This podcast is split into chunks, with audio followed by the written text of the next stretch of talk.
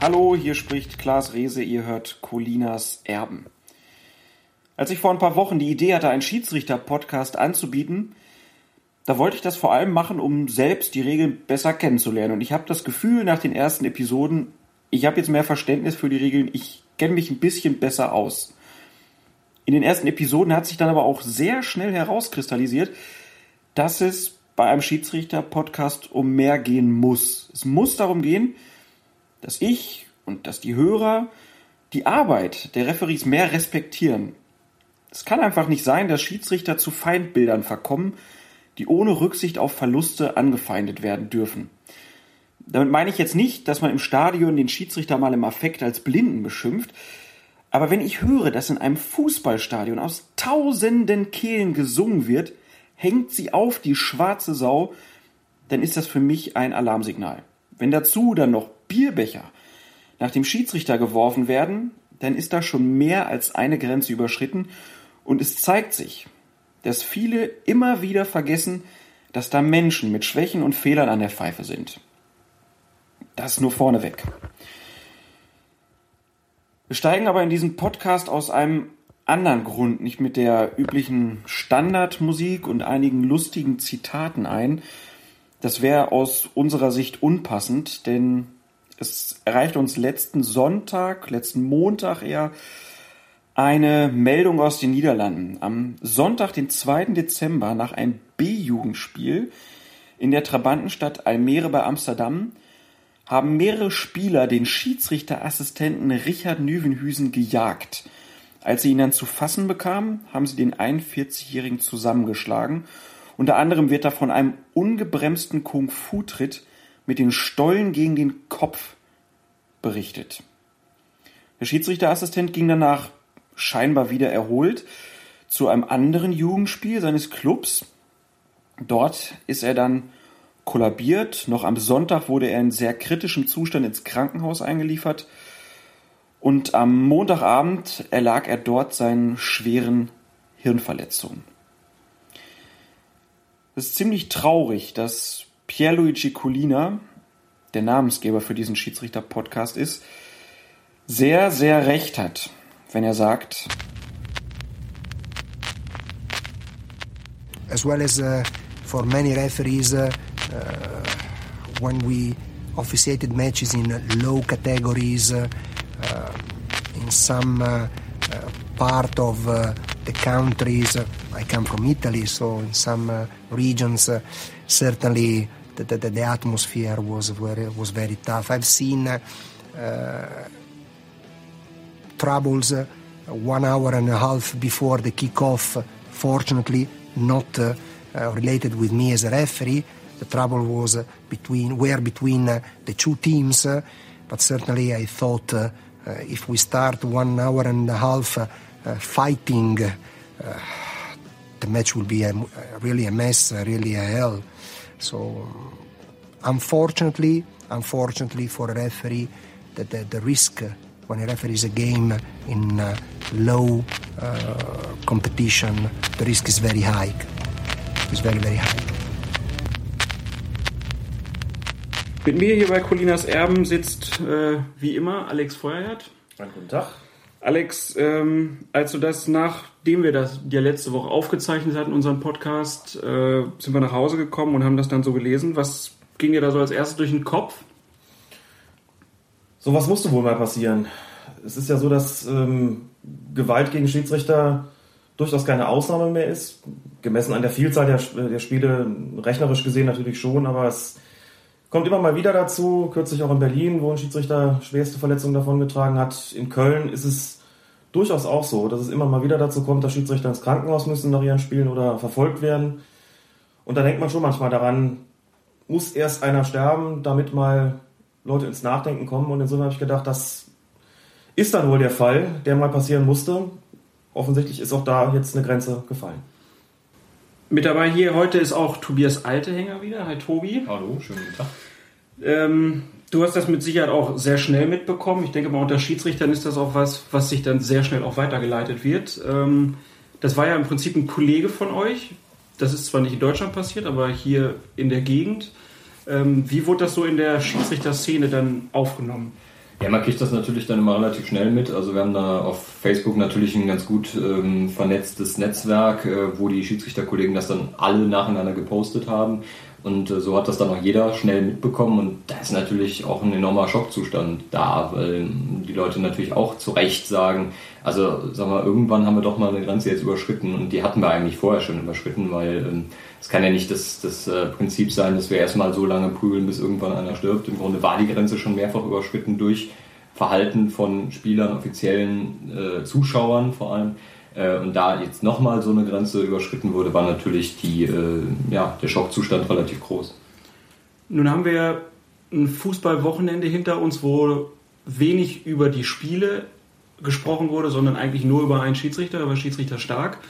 Und diese kleine Diskussion, die über Gewalt vor allen Dingen im Amateurfußball gegen äh, Schiedsrichter und Assistenten geführt wurde, die ist im Prinzip schon wieder tot, Alex. Ähm, wie hast du generell jetzt erstmal so in den Medien die Reaktion darauf wahrgenommen und ähm, was glaubst du, hat das in irgendeiner Weise gefruchtet? Also ich glaube, dass das Kurzzeitgedächtnis insgesamt sehr, sehr kurz ist. Ähm, es gab ja nun auch vor nicht allzu langer Zeit den, den Fall Rafati, also den Selbstmordversuch vor einem Bundesligaspiel hier in Köln. Damals haben auch alle gesagt, wir müssen jetzt mal drüber nachdenken, wie wir mit den Schiedsrichtern umgehen. Wir müssen uns Gedanken machen, was zu tun ist, dass sowas nicht passiert. Insbesondere kam das ja auch nochmal, nachdem Rafati von dem psychischen Druck gesprochen hat, dem er sich ausgesetzt gesehen hat und von den ganzen Anfeindungen, die es ihm gegenüber gegeben hat, die eben ging bis hin zu Facebook-Gruppen, in denen mehr oder weniger offen äh, dazu aufgerufen worden ist, ihn umzubringen. Äh, wie immer wird dann gesagt, es muss ein Umdenkprozess stattfinden und wie immer äh, ist es dann schon relativ bald danach nicht mehr allzu viel wert. Ähm, hier war die Halbwertszeit sozusagen eigentlich ja noch kürzer, wenn man überlegt, dass diese Geschichte mit dem niederländischen Schiedsrichter, über die ja auch in Deutschland sehr viel berichtet wurde. Also alle großen Zeitungen hatten es drin. Die Tagesschau hat in einem relativ langen Beitrag darüber berichtet. Das heißt, das ist präsent gewesen, es ist Thema gewesen. Ähm, es gibt auch jetzt noch sozusagen die, die Nachläufer, natürlich auch im Zusammenhang mit dem Wochenende, wo darüber geschrieben wird, sind die Schiedsrichter freiwillig, immer mit Bezug auf diesen Fall in Holland. Und dann passiert sowas wie mit Stark. Da ging es jetzt gar nicht so sehr darum, zunächst mal, also es hat natürlich Reaktionen gegeben von, von Fans, die ihm äh, die Pest an den Hals gewünscht haben. Das ist so das eine. Das andere sind natürlich Reaktionen A von, von Funktionären. Da müsste man, können wir vielleicht dann auch tun, über das Verhalten äh, der dem Fall benachteiligten Mannschaft von Borussia Dortmund und des, des Umfeldes sprechen. Das ist das eine. Das andere ist die mediale Aufbereitung des Ganzen. In ellenlangen Beiträgen, im Doppelpass war es eine ganze Stunde, die im Prinzip nur über die Leistung von Wolfgang Stark bei Borussia Dortmund gegen Wolfsburg gesprochen wurde. Also eine, eine, es hat ein Gewicht bekommen, das ich unangemessen finde. Selbst mit, wenn man berücksichtigt, dass Dortmund deutscher Meister ist und mehr Medienpräsenz hat durch dieses Gewicht bekommt das Ganze dann auch natürlich einfach eine, eine Schlagseite.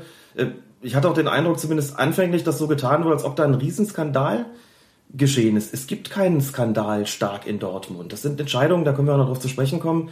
Die sind alle knapp gewesen, die sind nach menschlichem Ermessen gerade in der Originalgeschwindigkeit auch alle nachvollziehbar gewesen, dass sie falsch gemacht wurden. So ist das nun mal. Wir brauchten dann im, im Fernsehen äh, Zeitlupen, Ausschnittvergrößerung, Standbilder etc., um nachzuweisen, dass der Mann da ein paar Mal falsch gelegen hat.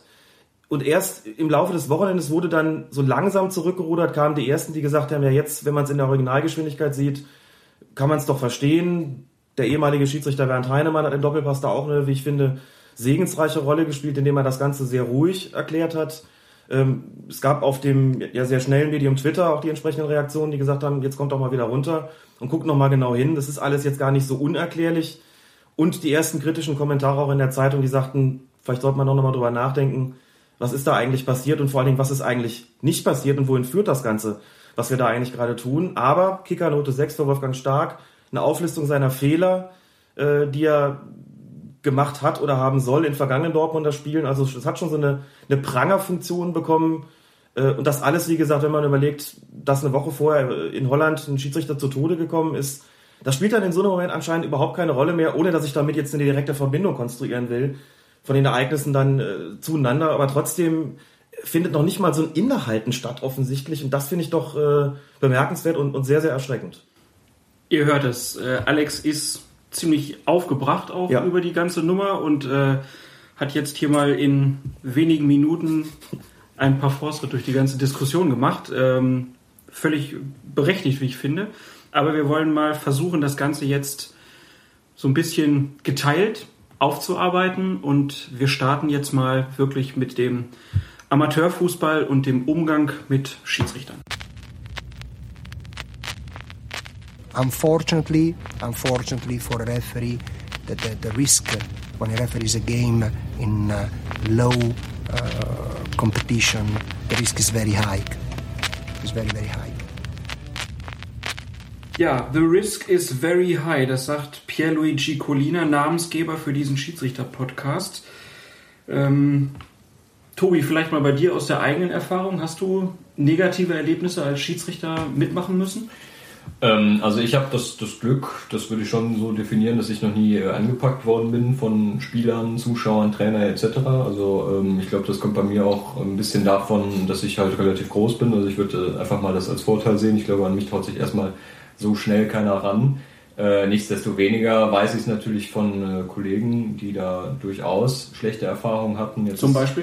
Ähm, zum Beispiel auch ein langjähriger Ver Verbandsliga-Schiedsrichter hier aus Köln, der hat ein Jugendspiel gepfiffen, ein A-Jugendspiel ähm, und ist dann, ich glaube, nach einer Strafstoßentscheidung von einem Spieler ähm, geschlagen worden und dann auf dem Boden liegend halt ist noch auf ihn eingetreten worden, der war also mehrere Tage im Krankenhaus.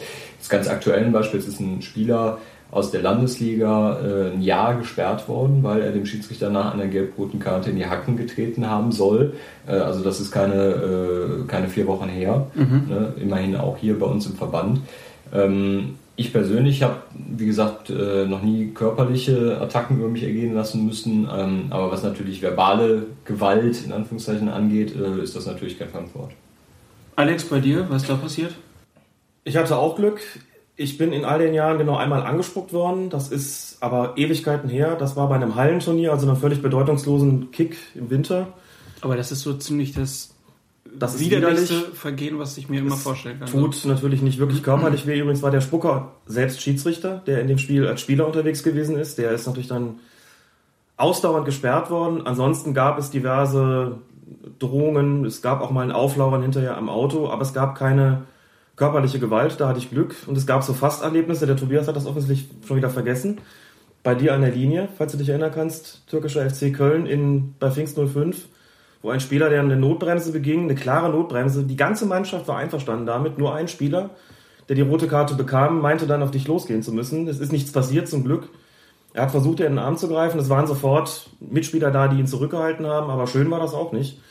Das sind so Fasterlebnisse, da habe ich ehrlich gesagt schon in der Kabine gesessen und habe gehofft, dass der jetzt nicht nochmal wiederkommt. Ähm, es gibt so ein paar Situationen, die, die, an die denkt man dann auch gar nicht mehr so wahnsinnig lange. Vielleicht auch, wenn man. Ähm, Habe ich tatsächlich vergessen. ja, zum Glück vielleicht. Vielleicht auch, weil man es verdrängt. Ich müsste jetzt wirklich überlegen. Ich weiß, dass ich. Ähm, und die Geschichte kann ich durchaus kurz loswerden. Das war ganz am Anfang meiner, ähm, in Anführungszeichen, Schiedsrichterkarriere. In einem Kreisliga D-Spiel, also die unterste Kreisliga, damals noch im Rheinland das ist ähm, eine Mannschaft derartig unzufrieden mit meinen Entscheidungen gewesen, dass ich Angst hatte, die gehen, die gehen auf mich los. Da war noch, da waren Drohungen dabei, aber die waren noch nicht so, dass ich wirklich hätte Angst haben müssen, dass mir da irgendwas geschieht. Aber irgendwo habe ich es dann doch, ging in meinem Kopf alles Mögliche durch die, ging alles Mögliche durch den Kopf und letztlich habe ich in der zweiten Halbzeit eine Verletzung simuliert, ähm, habe das Spiel dann abgegeben. Es hat dann ein anderer Schiedsrichter weitergepfiffen, der zufällig äh, am Ort war. Äh, eine Verletzung simuliert, in der Hoffnung, dass sie mich dann in Ruhe lassen. Der Effekt trat unmittelbar ein. Alle, oh Gott, Schiri, was ist los? Ist ja ganz schlimm. Und äh, dann holen, erholen sie sich mal gut und legen sie das Bein hoch und so weiter. Also habe so ein Muskelfaserriss da davor getäuscht. Das ist mir zwar unglaublich peinlich gewesen. Das ist jetzt so lange her, dass es äh, im Prinzip schon wieder verjährt ist, 25 Jahre oder was. Ähm, aber das war aus der Angst heraus, mir könnte da was passieren. Habe ich danach nie wieder gemacht. Ähm, wusste damals auch keiner, hat dann Verletzungen eingetragen und äh, das war's dann. Ähm, aber zumindest ähm, ging es mir dabei nicht wirklich gut. Habe ich, wie gesagt, wahrscheinlich wegen der Peinlichkeit dann, dann wieder verdrängt. Aber das ist doch, das finde ich schon sehr krass. Also auch wenn das jetzt schon lange her ist, mhm. aber dass man so um seine körperliche Unversehrtheit in Sorge ist, dass man äh, sowas macht, das ist ja schon wirklich ein, ein schlimmes Zeichen. Und ich habe auch mich in Vorbereitung dieses Podcasts einfach mal hingesetzt und habe mal blöd gegoogelt. Äh, äh, Gewalt, Schiedsrichter und macht das einfach mal. Es ist erschreckend, wie viel man da findet. gleich, also auf den ersten 10, 12 Seiten, ganz, ganz viele Beispiele aus den letzten zwei Jahren. Man kann ja mittlerweile sich auch durch verschiedenste Zeitungen äh, klicken. Und das ist von den großen bis zu den kleinen Zeitungen wird immer und überall was berichtet. Ihr seid ja nun beide auch in der Schiedsrichteraus- und Fortbildung äh, tätig. Ähm, Tobi, ich habe dann auch gelesen, dass viele Schiedsrichter schon ein mulmiges Gefühl haben, wenn sie irgendwo hinfahren.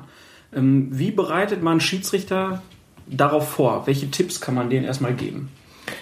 Also ich glaube, ein wichtiger Tipp ist, dass man sich dadurch im Grunde erstmal nicht beeinflussen lassen soll. Also man kriegt manchmal Partien, wo es auf dem Papier so aussieht, als wäre das jetzt äh, das Knüppelspiel vor dem Herrn äh, und fährt dann dahin und pfeift dann da alles kurz und klein, weil man denkt, äh, um Gottes Willen, wenn ich hier was laufen lasse, dann äh, kocht sich das so hoch, dass ich nachher Probleme kriege.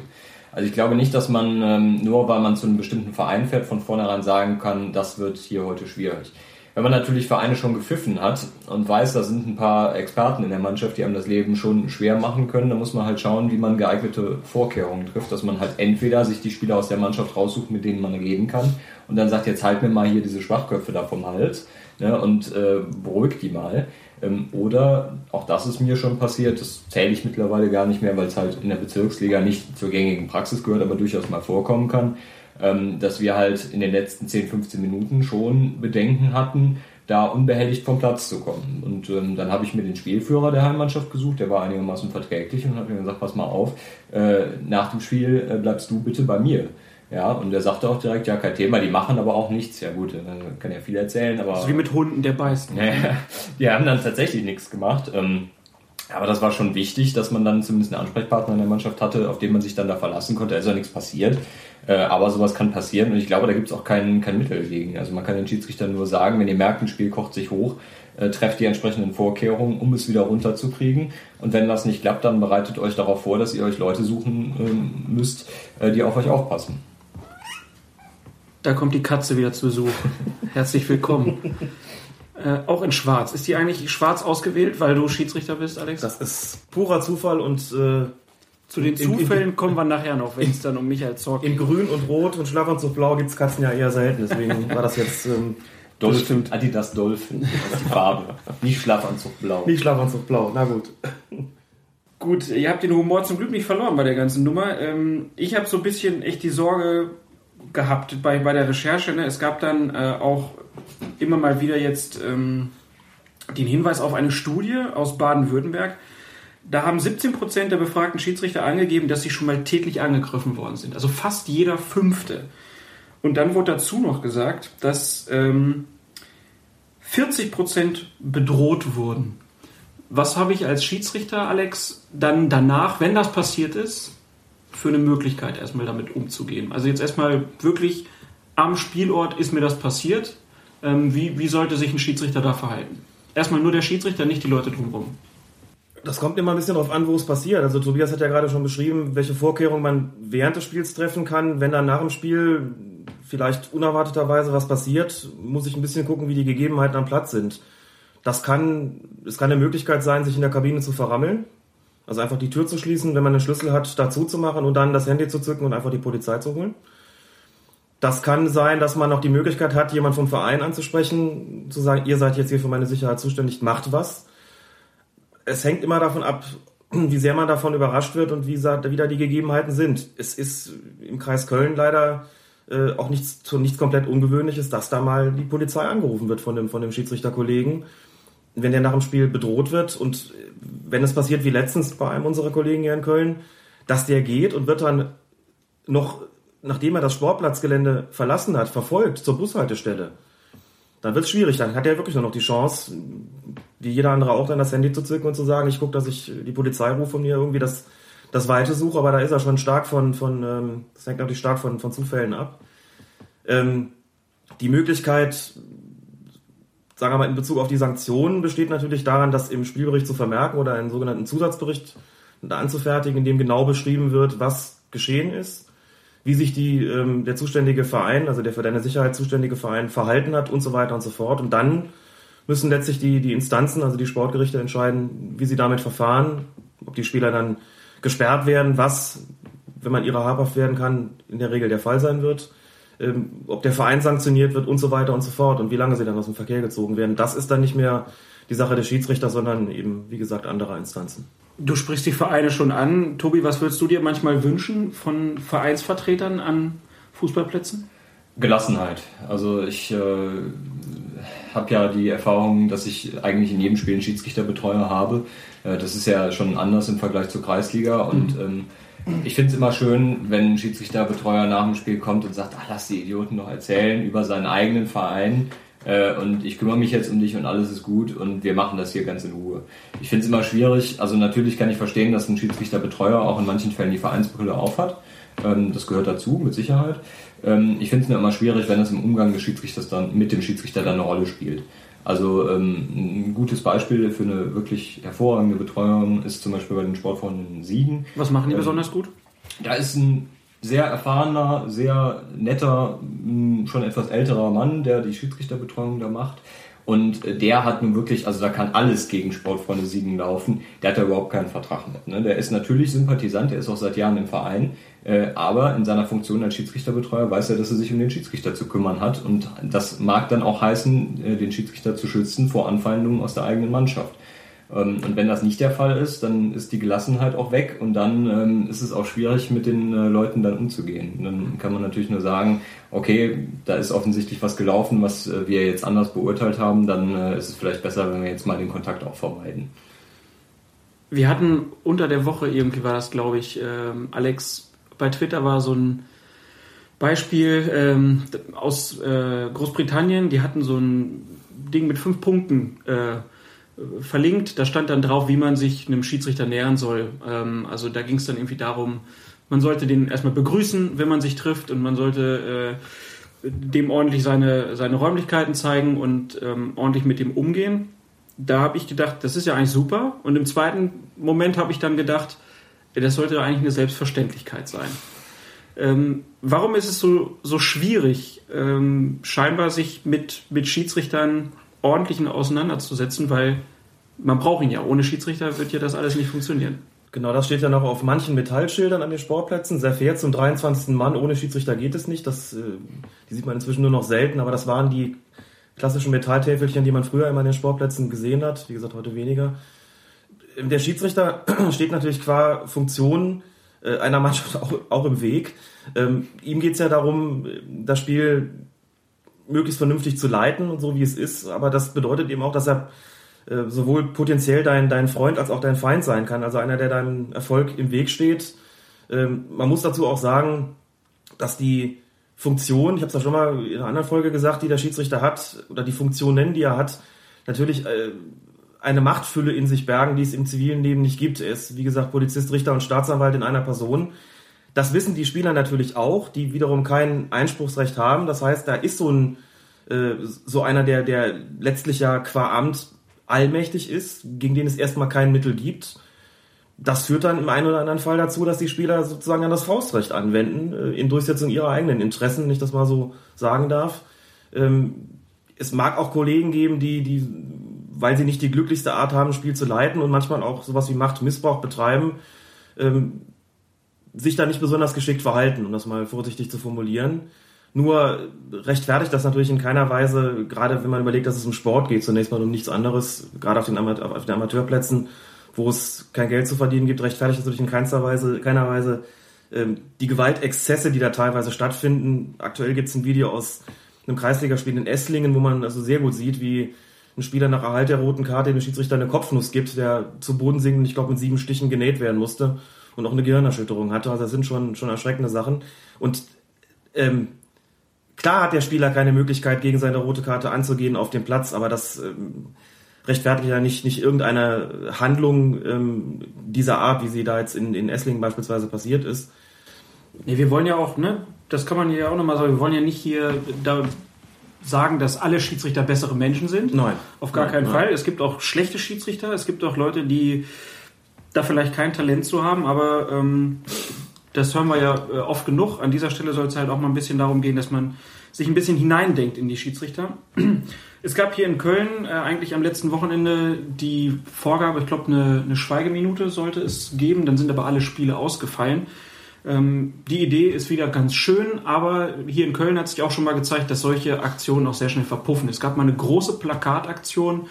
Ähm, wir werden das übrigens alles wieder verlinken, also sowohl das, was ich vorhin von Twitter ähm, gezeigt habe, als auch diese Kopfnuss, die Alex ähm, da gerade erwähnt hat, als auch dieses Plakat, von dem wir jetzt hier gerade reden, äh, wo darauf aufmerksam gemacht wurde, dass ein Fußballspiel ohne Schiedsrichter nicht funktionieren kann. Ähm, wie habt ihr beide das hier in, in Köln wahrgenommen? Hat diese Aktion irgendwas gebracht? Das ist schwer zu sagen. Also insbesondere bei Plakaten weiß man natürlich nicht, was für eine Wirkung die auf Leute haben. Ich glaube, das ist eine sehr unkonkrete Maßnahme. Aber wenn du jetzt sagst, wenn du jetzt sagst, äh, ist es danach ruhiger geworden? Gab es weniger Gewaltmeldungen, vielleicht kurz danach oder längerfristig? Ohne das jetzt natürlich durch eine Studie belegen zu können. Es ist schwer zu sagen. Ich glaube, da sind wirklich Schweigeminuten der sinnvollere Weg, weil das natürlich jeder mitbekommt. Und nur weil jemand Fußball spielt, muss er nicht jedes Plakat sehen und äh, auch sich daraus seine eigenen äh, Schlüsse äh, ziehen. Ähm, also ich finde es, wie gesagt, richtig, dass es solche Plakataktionen gibt. Wir sollten jede Plattform nutzen, die wir kriegen können, um äh, sowas zu platzieren in der Öffentlichkeit. Aber ich glaube, es ist auch schwierig, nur aufgrund eines Plakates irgendwie einen Abfall in der, in der Gewaltproblematik festzustellen. Also ich glaube, einen unmittelbaren Zusammenhang wird es da nicht geben. Das kann immer nur Zusatz sein. Mhm. Was können denn konkrete Maßnahmen sein, Alex? Ach, das ist schwierig. Das ist, es sind natürlich auch, das ist Symbolpolitik, die da betrieben wird. Das ist in Ordnung, finde ich, denn man sollte so eine Chance nicht ungenutzt lassen. Tobias hat es ja auch erklärt, warum.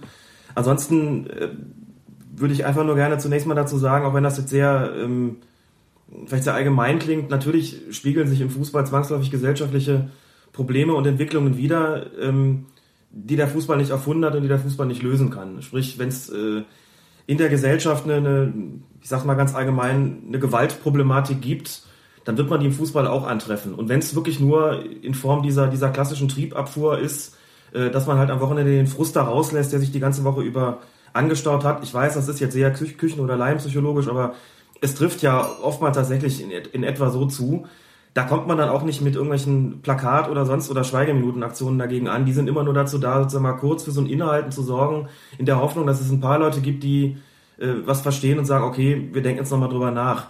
Ähm, diese, was man tun kann, diese, diese präventiven Geschichten sind welche, die, die woanders ansetzen müssen, natürlich in der Gesellschaft ansetzen müssen, ähm, in der Hoffnung und Erwartung, dass sich das dann auch sozusagen auf den, auf den Fußball, auf den Sport im Allgemeinen herunterbricht da müsste man eigentlich ansetzen. Ansonsten hat der Fußball sicherlich ähm, die Möglichkeit, zum Beispiel präventiv Zeichen zu setzen. Das äh, geschieht auch in Form von Schulungen von Vereinsvertretern mit der Hoffnung, dass das dann äh, auf die Spieler durchschlägt. Die Schiedsrichter werden auch entsprechend geschult. Was können sie denn ihrerseits tun? Tobias hat schon Punkte genannt. Natürlich versuche ich auch ein gutes Verhältnis zu den Vereinsvertretern und den beiden Mannschaften aufzubauen, wenn ich auf den Platz gehe oder überhaupt schon am Sportplatz ankomme. Das heißt, nicht den Arroganten raushängen zu lassen, sondern mit denen ins Gespräch zu kommen, vielleicht Revue passieren zu lassen, wie deren Saison verlaufen ist, was so in letzter Zeit passiert ist, auch mal über solche Sachen zu sprechen. Einfach, äh, was war denn da gestern Abend mit Stark in Dortmund los? Was ist da in Holland los gewesen? Und dann hat man vielleicht schon so ein Verhältnis aufgebaut, das ein bisschen verständnisvoller ist, auch von, von Seiten der, der Vereinsvertreter, von Seiten der Spieler, vielleicht von Seiten der Zuschauer bei, bei Amateurspielen, die sind ja dann nicht so zahlreich. Und das sind schon so Möglichkeiten, sich einen Zugang zu verschaffen, kein Allheilmittel, aber zumindest eine Möglichkeit, ähm, um gewisse Gefahren zu minimieren und ein halbwegs erträgliches Auskommen miteinander zu haben. Ich, hab, ich weiß nicht mehr, wo ich es gelesen habe, aber da stand doch, wie ein Schiedsrichter in brenzligen Situationen am besten reagiert. Dafür gibt es keinen Leitfaden. Zu unterschiedlich sind die Situationen und zu groß die Bandbreite an Vorfällen, dass eine Schulung vollständig auf Schwierigkeiten vorbereiten könnte. Würde das so unterstreichen? Nein. Alex äh, lachte schon, weil es, es, ich habe tatsächlich mal einen Leitfaden erstellt zu Schulungszwecken. Das äh, Referat nannte sich dann äh, Verhalten des Schiedsrichters in brenzligen Situationen. Es gibt schon gewisse Dinge, die man beachten kann, die man auch beachten sollte, wenn man ein Spiel leitet, dass man sich erstens darüber im Klaren ist, wie entwickeln sich brenzliche, äh, brenzlige Situationen. Das heißt, äh, entwickeln sie sich schleichend, also kocht sich das Spiel hoch über mehrere äh, Minuten oder kommen, äh, kommt plötzlich eine brenzlige Situation, die ein total ruhiges Spiel bis zu diesem Zeitpunkt quasi zum Überlaufen bringt? Also es war jetzt zum Beispiel, ne, Dortmund, Wolfsburg war es ja vorher wohl relativ äh, ruhig ja. und dann diese eine Situation, und alles ist explodiert. Genau, also da schulen wir schon die Schiedsrichter, dass die wissen, welche äh, Entscheidungen können dazu beitragen, dass ein Spiel dann auf einmal schwierig zu leiten wird. Welche sind das? Ja, äh, generell natürlich Strafstöße, Feldverweise, auch äh, Ausschluss von Offiziellen, ähm, grobe Foulspiele, annullierte Tore, also alles, was irgendwie Einfluss auf den Spielverlauf nimmt. Also alles Sachen, wo der Schiedsrichter auf einmal aus dieser leitenden Position in den Mittelpunkt tritt. Ja, genau. Also ich meine, es gibt natürlich auch äh, Mannschaftsoffizielle oder Spieler, die auch auf einem äh, Einwurf an der Mittellinie ähm, die Berechtigung ziehen, jetzt zu explodieren. ähm, aber das sind eigentlich keine Standardsituationen, ähm, auf die man als Schiedsrichter vorbereitet ist. Dann zeigt man an der Mittellinie irgendwo mitten im Nichts nach links statt nach rechts und auf einmal platzt da einem der Kragen. Man weiß eigentlich genau überhaupt nicht, was los ist und fragt sich, was will der denn? Das interessiert doch wirklich kein Schwein, ob der Einwurf jetzt für links oder für rechts, weil man kann es halt nicht immer hundertprozentig sehen dass bei wichtigen Entscheidungen, bei spielbeeinflussenden äh, Entscheidungen Diskussionen sind, dass da auch Emotionen im Spiel sind. Ich glaube, dafür hat jeder Schiedsrichter Verständnis. Ähm, bei Entscheidungen, die eigentlich nicht relevant sind für irgendwas, äh, ist das Verständnis dann schon geringer ausgeprägt. Ähm, aber um darauf nochmal zurückzukommen, da äh, schulen wir auch unsere Schiedsrichter und ähm, zeigen denen auch Möglichkeiten auf, wie man in solchen Situationen äh, verschiedentlich agieren kann. Es gibt halt verschiedene Möglichkeiten. Man kann entweder, wenn sich eine Spielertraube auf einen zubewegt und einen anschreit, da wissen die Spieler auch nicht, äh, die, die Schiedsrichter auch nicht, was sollen sie da machen. Ähm, da, dabei ist eigentlich klar, mit einer Spielertraube kann man nicht kommunizieren, also zumindest nicht zielführend. Wenn fünf Leute auf einen zukommen und einen anschreien, was soll man denen da sagen? Man kann erstens nicht mit allen gleichzeitig reden und man wird im Normalfall auch nicht dazu kommen, dass die Spieler sich beruhigen. Da kann man im Grunde erstmal nur nichts sagen oder sagen, ich spreche nur mit dem Spielführer, alle anderen weg. So, und sowas muss man aber den Schiedsrichtern in der Ausbildung sagen. Das werden sie auch selber lernen im, äh, im Laufe ihrer Erfahrung als Spielleiter ähm, aber es gehört auch zur Ausbildung dazu, die entsprechend vorzubereiten auf eben solche kritischen Situationen. Ist ja dann auch total wichtig, wie, wie ich mich dann gebe, also von meiner Körpersprache her, von dem, was ich sage, wie ich sage. Ähm, was sind da so die Tipps, die ihr denen mit an die Hand gibt? Zurückweichen geht gar nicht. Ähm, also man kann natürlich zwei, drei Schritte zurückgehen, wenn äh, eine Traube auf einen zukommt, aber dann ist irgendwann auch gut. Also das machen wir schon in der Ausbildung auch deutlich. Irgendwann ist ähm, der Raum fürs Zurückreich äh, Zurückweichen halt ausgeschöpft. Und da muss man irgendwann stehen bleiben, meinetwegen den Arm ausstrecken und sagen, so, das ist jetzt hier meine Zone, bis hierhin und nicht weiter. Und wer gegen meinen Arm läuft, der hat ein Problem. Der kriegt nämlich gelb.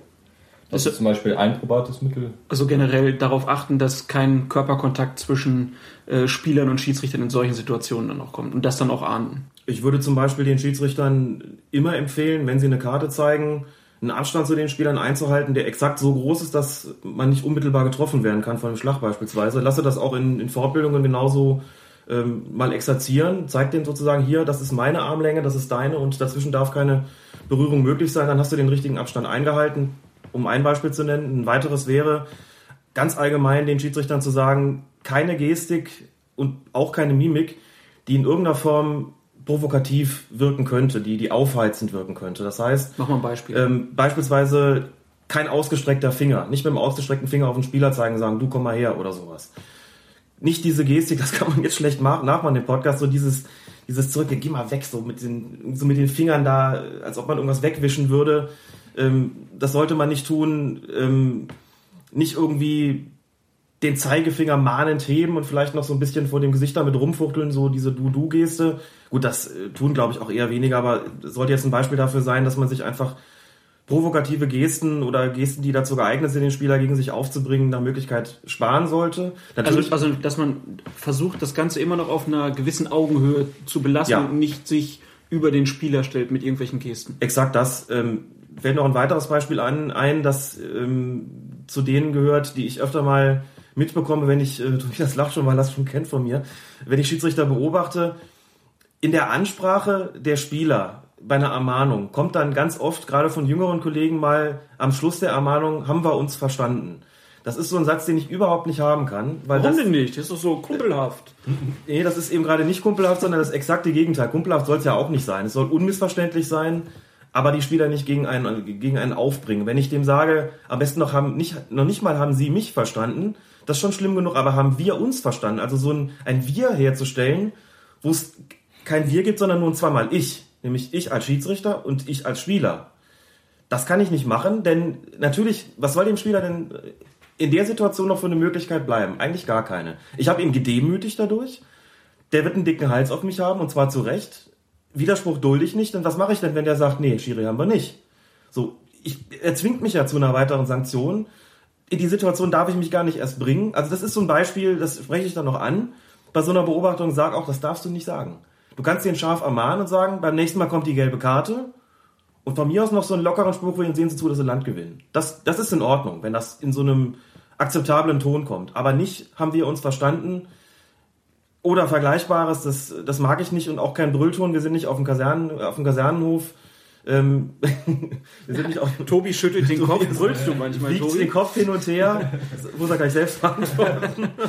Nein, im Ernst. Also es, es sollte maßvoll, aber natürlich deutlich sein. Das ist individuell je verschieden. Es gibt auch nicht den Leitfaden für, für Schiedsrichter, wo man dann sagen kann, in der Situation musste das sagen und in der das. Das ist auch abhängig natürlich vom Typus Mensch. Es gibt Schiedsrichter, die sind, ihr könnt ihn ja jetzt nicht sehen, aber Tobias ist groß gewachsen und strahlt äh, Autorität aus, der hat auch andere Möglichkeiten als ich. Ich bin doch ein, einige Zentimeter kleiner und äh, bin einfach nicht so nicht so gewachsen und auch vom vom ganzen Naturell nicht so, dass ich mich einmal vor denen aufbauen und in die Brust werfen kann und die weichen von sich aus zurück. Insofern hab ich muss ich andere Möglichkeiten suchen, äh, ohne dass jetzt der Verdacht entsteht. Ähm, dass ich mich da irgendwie produzieren will oder irgend so ein, so ein Persönlichkeitsdefizit sozusagen aufwiegen will. Also das muss man sich dann auch mal im stillen Kämmerlein überlegen, was will ich denen eigentlich sagen ohne sie zu erniedrigen, ohne sie zu demütigen, ohne sie in unangemessener Weise zurechtzuweisen. Das sind so Geschichten, die bildet man aber auch erst im Laufe einer Schiedsrichterkarriere heraus, muss man sagen. Kommt mir jetzt irgendwie gerade so ins Sinn. Im Prinzip ist es ja aber auch, also die, die, die schwierigsten Spiele sind doch scheinbar die in den unteren Klassen. Würde ich jetzt mal so von, den, von dem Umgang zwischen Spielern und Schiedsrichtern würde ich jetzt schon so denken, warum kriegen die Anfänger dann erstmal die, die schwierigsten Spiele? Also ich weiß nicht, ob die Spiele in den unteren Klassen vom Umgang Schiedsrichter-Spieler die schwierigeren sind. Ich glaube, es ist eher Schiedsrichter-Umfeld.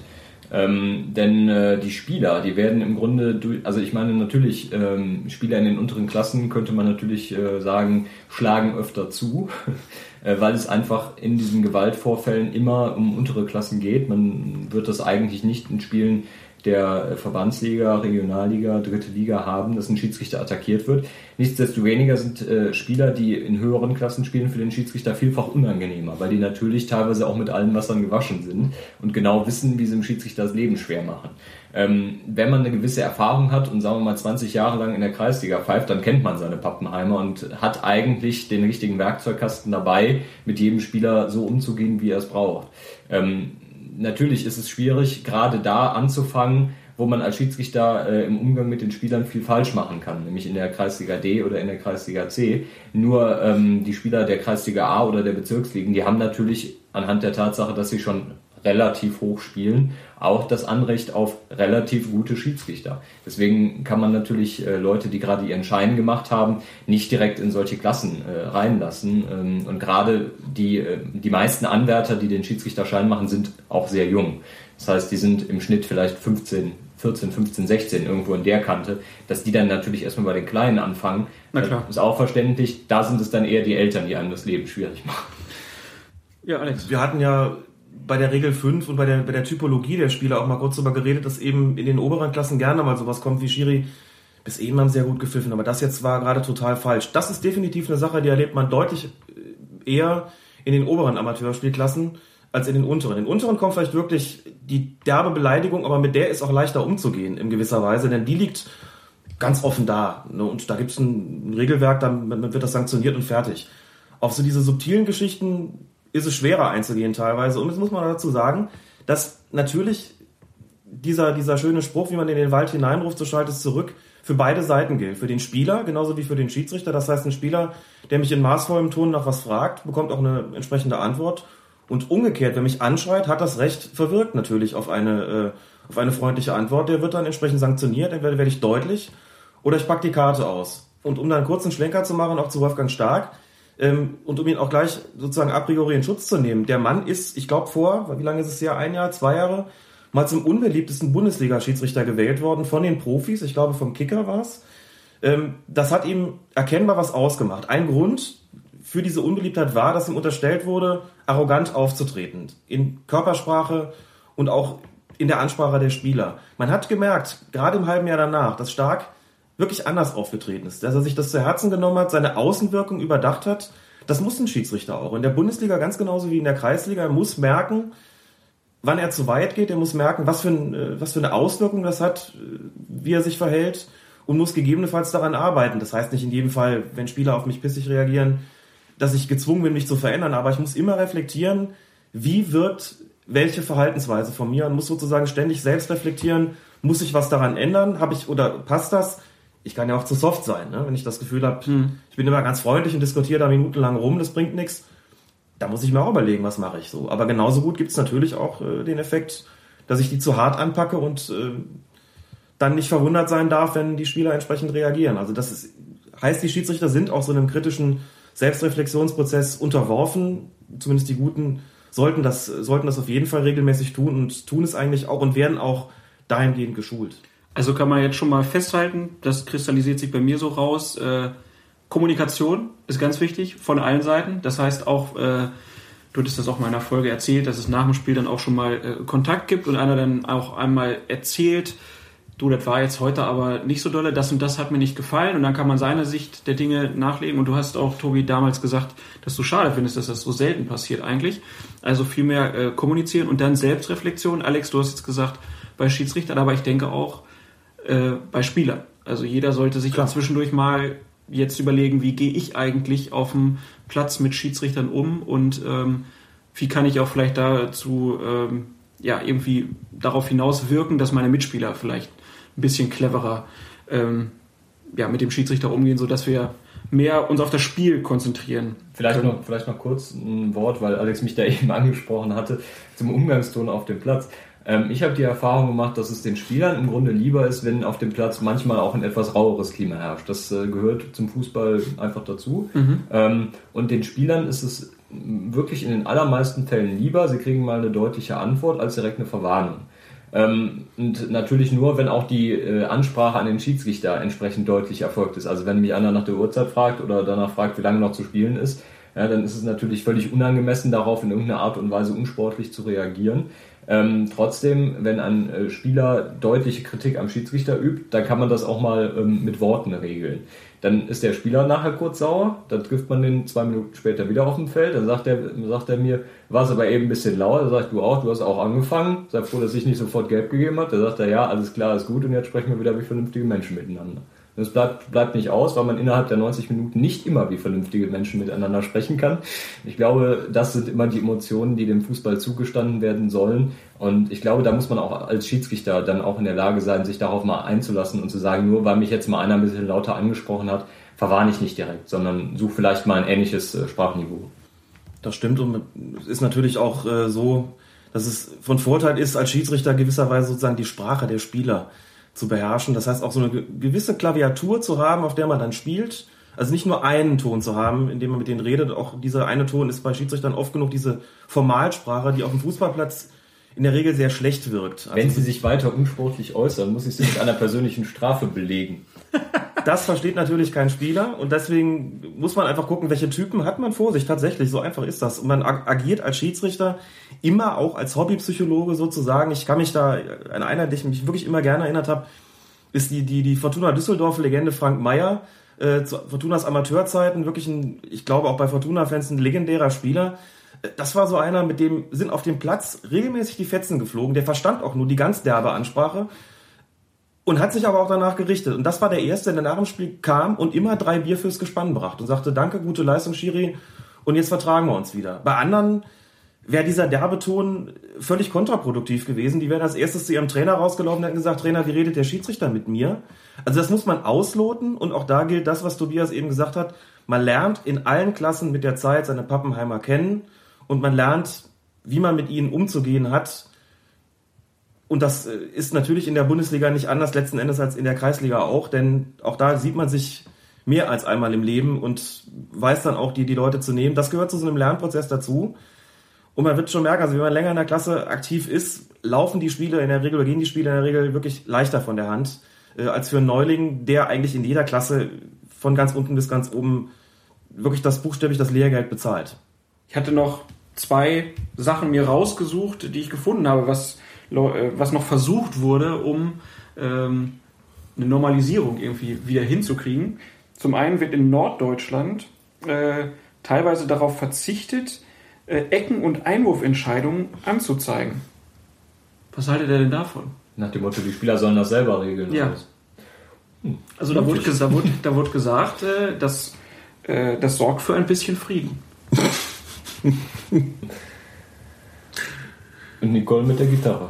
Und Nicole mit der Gitarre. Nichts, ehrlich gesagt. Also es ist da wirklich festgelegt, dass das in den Aufgabenbereich des Schiedsrichters gehört und dann hat man das auch entsprechend durchzusetzen. Und was mache ich denn, wenn sie sich nicht darauf einigen können? Dann muss ich ran, aber dann in der Situation, da bekriegen die sich doch schon. Und dann soll ich da reingehen und sozusagen sagen, Kinder, ist nicht streiten, ich entscheide jetzt Ecke, nicht Abstoß. Nee. Also das mache ich lieber vorher. Es ist bei guten Schiedsrichtern wird es in der Regel so sein, dass sie ganz klare Sachen nicht immer äh, minutenlang sozusagen da anzeigen. Wenn es alle gesehen haben, aber ja auch nicht zur Ecke zu zeigen, das ist eh klar. Oder auf einen Abschlusspunkt, dann laufe ich in die entsprechende Richtung und gut ist es. Aber die Spieler damit einzubeziehen, das ist sozusagen ja so ein bisschen die Einführung von Demokratie auf dem Fußballplatz durch die Hintertür. Das müsste man, wenn dann wahrscheinlich allumfassender tun. Das würde aber eine Systemrevolution sozusagen geradezu bedeuten. Also ich äh, würde gerne wissen, wie es da funktioniert. Ich habe da meine Zweifel, ob das wirklich eine gute Idee ist. Außerdem bezieht der Schiedsrichter die oder der sehr gute Schiedsrichter die Spieler bei seiner Entscheidung sowieso immer mit ja. ein, weil wenn alles Abstoß will und der Schiedsrichter meint, er hätte da irgendwo eine Ecke gesehen, dann gibt es natürlich keine Ecke, sondern gibt selbstverständlich Abstoß. Also ähm, deswegen sehe ich da irgendwie nicht die Erweiterung. Genau, äh, habe ich am Wochen, äh, unter der Woche wieder gedacht, äh, da gab es auch wieder eine Eckentscheidung. Keiner rechnete damit, bis auf der Schiedsrichter. Ähm, ja, das sind aber das auch so die Entscheidungen, da zeigt man zur Ecke und denkt im gleichen Moment Scheiße. Ja. Das war wohl Mist. Ja, aber gut, kann man ja auch dann zurücknehmen, ist ja auch kein Problem. Ähm, die zweite Sache, die in Bayern eingeführt wurde, 2010, Oktober 2010, da gibt es Konfliktmanager, die zwischen Verein und Unparteiischen und Spielern vermitteln sollen. Und wie sieht das aus? Wie vermitteln die dann, diese Streetworker? Ja, da wurde dann, die werden in die Vereine geschickt und äh, machen wahrscheinlich sowas wie hier, dass man sich einfach mal drüber unterhält, äh, dass auch auf der anderen Seite Mensch steht. Also, das kriegen wir in Köln und ich war vorher in Bonn als, als äh, Aus- und Vorbilder unterwegs, habe das da auch schon gemacht, auch durchaus ohne diese, diese Streetworker hin. Ähm, wir haben schon Fortbildungen in Vereinen gemacht, uns dahingestellt und mit, mit dem Trainerstab und der ganzen Mannschaft äh, einfach sind wir die Fußballregeln durchgegangen, wirklich mal so einen Abend für anderthalb Stunden oder zwei, mal denen einfach gezeigt, was da in diesen Regeln alles drinsteckt. Da, ist dafür ist doch aber auch, da sind doch auch die Schiedsrichterverbände offen für. Also wir haben das, das ja letzte Folge gut, auch schon gesagt, wenn ja. sich eine Redaktion hier mal melden würde und sagt, hier, Natürlich.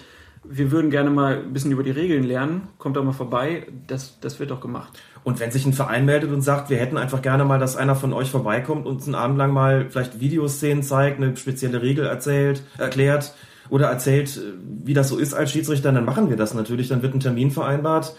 Und das ist für mich immer noch die beste Möglichkeit des Konfliktmanagements. Übrigens muss man dazu sagen, dass es in den Profivereinen ohnehin üblich ist, dass äh, die, die Schiedsrichter vor der Saison vorbeigehen und ihnen anhand von Videoszenen erklären, worauf denn jetzt in der kommenden Saison besonders geachtet wird, was in der abgelaufenen Saison nicht so gut gelaufen ist, etc. pp. Das heißt, die werden schon geschult. Und das Ganze analog bieten wir auch für den Amateurbereich an. Dafür braucht es keine Konfliktmanager, sondern geschultes und geeignetes Personal und ein bisschen Zeit, um das Ganze in die Tat umzusetzen. Das funktioniert aber, wenn auch nicht flächendeckend. Aber ob das mit, mit diesen Konfliktmanagern unbedingt besser würde, ich weiß nicht. Aber auch da will ich nicht vorgreifen, sondern wüsste da gerne, wie es in Bayern, was für Erfahrungswerte es da gibt in Bayern, bevor ich da abschließend darüber urteile. Aber habe das Gefühl, hier läuft es auch ohne ganz gut. Was wir jetzt aber hier neu eingeführt haben im Fußballverband Mittelrhein sind die, bei uns heißen die dann, glaube ich, Konfliktcoaches ähm, die sich gezielt mit Spielern auseinandersetzen, die äh, aufgrund ihres Verhaltens gegenüber dem Schiedsrichter längere Zeit gesperrt worden sind. Also die sollen dann mit den Spielern arbeiten und mit denen aufarbeiten, wie es dazu gekommen ist, dass da möglicherweise gewalttätig gegen Schiedsrichter vorgegangen ist und sollen mit den Spielern insofern arbeiten, als dass es ähm, nicht wieder passiert. Das ist äh, eingeführt worden äh, nach guten Erfahrungen aus dem Berliner Fußballverband. Ähm, das soll jetzt auch hier flächendeckend halt angewandt werden und ich glaube, das ist schon eigentlich eine ganz gute Möglichkeit, weil einen Spieler ein Jahr zu sperren, naja, ob der nicht mehr auffällig wird, das wage ich zu bezweifeln. Das ist auf jeden Fall eine gute Idee. Das äh, habe ich jetzt auch so das erste Mal gehört, aber das finde ich, das hört sich doch ziemlich gut an. Ähm, ja. Also vielleicht noch ganz, ganz kurz, es muss, glaube ich, immer so eine so ein Modell geben des Umgangs damit, dass das quasi dreigliedrig ist. Prävention, Aufklärung und Repression. Ne? Prävention haben wir drüber gesprochen, Aufklärung letztlich auch.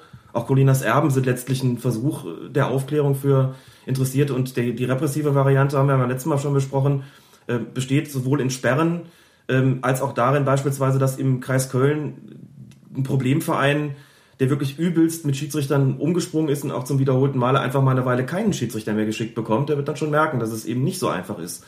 Ohne den Schiri und in der Hoffnung, dass das da auch seine, seine dann Früchte trägt. Also das funktioniert sozusagen nur als Mischung aus, aus allen drei. Das ähm, ist der offizielle Ansatz und den ähm, würde ich auch für gut befinden. Anlass unserer Diskussion hier war aber ja der Todesfall in den Niederlanden und da sind in der Folge 100 äh, Schiedsrichter zurückgetreten. Ähm, ein weiterer Fall war dann auch in Bayern. Da haben zwei Schiedsrichter, äh, Funktionäre, würde ich es jetzt einfach mal nennen, weil ich die genaue Bezeichnung leider gerade nicht weiß, die sind zurückgetreten. Die haben in Dachau gesagt, wir machen das nicht mehr mit. Ähm, da kam dann aber auch von einigen Schiedsrichtern direkt die Kritik, nee, das darf man nicht machen. Das ist ja die Kapitulation vor der Gewalt. Ihr beiden als äh, Schiedsrichter, gab es bei euch schon mal den Gedanken, wegen sowas auch zu sagen, nee, ich habe keinen Bock mehr auf den Scheiß? Also bei mir nicht, aber wie gesagt, ich habe auch noch nicht so äh, Ausnahmesituationen erlebt. Wie gesagt, diese Situation da, die Alex eben angesprochen hat, die hatte ich wirklich nicht mehr auf dem Schirm. Jetzt, wo er es sagt, ist es mir wieder eingefallen. Äh, aber das war auch ähm, jetzt in der Retrospektive nicht so schlimm. Also der ist nicht handgreiflich geworden. Wenn er das geworden wäre, dann wäre das was anderes gewesen.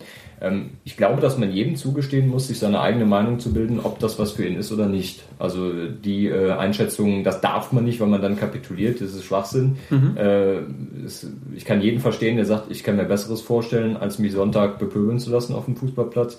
Äh, auch da muss man Respekt vorhaben und äh, wenn das jemand als Entscheidung trifft, dann ist es zwar schade für die Schiedsrichtergilde, weil wir wieder Leute verlieren und wir verlieren immer mehr Leute. Ähm, auch nach relativ kurzer Zeit, die anfangen und nach einem Jahr wieder aufhören, weil sie sagen, also das ist zu viel für mich, ich halte dem Druck nicht stand, das ist schade, aber ähm, das muss man respektieren, ohne Frage. Abschließend vielleicht noch der Hinweis, es gab ein kurzes Interview auf dfb.de mit Herbert Fandl. Der hat nämlich, der hat dann auch gesagt, also die körperliche Unversehrtheit von Schiedsrichtern, das geht überhaupt nicht, dass da überhaupt eine Diskussion aufkommt, äh, ähm, ob das nicht okay ist, dass man den Schiedsrichter mal angeht. Also äh, Schiedsrichter müssen immer so behandelt werden, dass sie eigentlich gar keine Angst haben, irgendwo hinzufahren. Das sollte Punkt eins sein. Und dann das zweite, die Erkenntnis, dass ein Fußballspiel ohne Schiedsrichter nicht funktioniert. Und Fandel hat so schön gesagt, eigentlich sollte der Schiedsrichter der Freund der Spieler sein, denn er sorgt dafür, dass es überhaupt ein Spiel gibt. Idealzustand natürlich, klar. Herbert Wandel hat als oberster Schiedsrichterfunktionär in Deutschland natürlich auch eine, sagen wir mal, missionarische Funktion. Das lässt sich jetzt nicht übertragen auf, auf jeden ähm, Schiedsrichter, der, der im Amateurbereich unterwegs ist. Deswegen schließe ich mich da auch Tobias an. Ähm, wer da sagt, ich mache das nicht mit, diese, dieses beschimpft werden und, und angegriffen werden. Also Fandel war das jetzt auch nicht, der da, äh, sich gegen die Kapitulation der Gewalt äh, ausgesprochen Nein. hat. Nein, er hat das, klar, Freund der äh, Spieler hört sich jetzt vielleicht ein bisschen zu pathetisch an, aber ich finde so, all in all, ähm, sollte vielleicht jeder einfach mal überlegen, was mache ich da einfach auf dem Spielfeld und wie kriege ich es hin, dass ich mit, mit, mit meiner Mannschaft dafür sorge, dass es unproblematische Fußballspiele werden, weil jeder will ja einfach nur kicken. Es geht ja nicht um Geld, es geht ja einfach nur um Freizeitvergnügen. Ja, es geht um die gegenseitige Akzeptanz. Die Mannschaften wollen gewinnen und ich will, dass das Spiel vernünftig über die Bühne geht. Das äh, kann sich im Einzelfall widersprechen, widersprechen. Selbstverständlich. Ich halte auch nichts davon zu sagen, wir sitzen alle in einem Boot. Das äh, kommt dann gerne mal, denn dafür sind die Interessen einfach zu, von Spielern und Schiedsrichtern zu unterschiedlich. Aber man kann sich natürlich gegenseitig akzeptieren äh, und unterwirft sich natürlich auch, wenn man Fußball spielt und das äh, auf dieser Ebene tut, auch im Amateurbereich gewissen Spielregeln und deren, für deren Einhaltung sorgt der Schiedsrichter, der seinerseits aber auch diesem, diesem Regelsystem ja letztlich unterworfen ist und das äh, hat akzeptiert zu werden, sonst funktioniert es natürlich nicht. Über einzelne Sachen kann man immer diskutieren, ähm, aber im Großen und Ganzen würde ich den, den Laden ja nicht in Frage stellen wollen. Und ähm, Freund der Spieler, also ich bin dafür da, dass äh, das Spiel gescheit über die Bühne geht, muss dazu meine Maßnahmen treffen, ähm, dass ich nicht der Feind der Spieler bin, jedenfalls, das sollte selbstverständlich sein. Ähm, und dass ich auch nicht derjenige bin, der im Mittelpunkt äh, zu stehen hat bei einem Spiel, sollte sich, auch wenn das nicht immer bei jedem Kollegen der Fall ist, äh, sollte sich auch von selbst verstehen. Absolut. Ich würde vorschlagen, wir beenden das Thema für heute an dieser Stelle, behalten das aber auf jeden Fall im Auge und äh, freuen uns über jeden, der uns irgendwas zuschickt. Also sei es wieder ein Vorfall. Davon wollen wir natürlich möglichst wenig haben. Aber wenn was in eurer Lokalzeitung steht, dann meldet uns das doch einfach mal. Oder wenn ihr irgendwas lest, was Schiedsrichter sich überlegt haben, um gegen die Gewalt äh, auf Fußballplätzen vorzugehen, dann wird uns das auch sehr interessieren und wir werden das Thema hier bei Colinas Erben auf jeden Fall im Auge behalten, denn um es jetzt einfach wieder zu vergessen, dafür ist es einfach zu wichtig, würde ich sagen. Und ähm, trotzdem schließen wir es jetzt hier ab und widmen uns dann jetzt endlich mal der Bundesliga und dem großen Aufreger vom Wochenende. Sie ist nirgends vermerkt, sie ist auch nicht auf dem Spielberichtsbogen vermerkt, aber sag mal, dass der Lars ein extrem fairer Sportsmann ist und natürlich auch darauf hingewiesen hat, äh, finde ich jetzt mal große Klasse, gerade wie gesagt, weil ich das jetzt nicht mehr auf dem Zettel hatte, dass er da tatsächlich diese gelbe Karte bekommen hat vom Schiedsrichter direkt nach dem Tor. Und die meisten Fernsehbilder zeigen es natürlich auch nicht. Genau deswegen nicht, weil natürlich das Tor gefallen ist und das Tor in der Wiederholung gezeigt wird.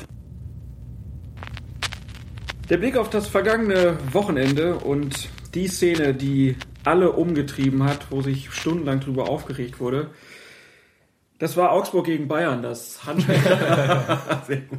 Nein, wir machen erstmal die einfachen Sachen. Wir fangen mal an. Augsburg gegen Bayern. Äh, Handspiel äh, von Sanko. Elfmeterwürdig?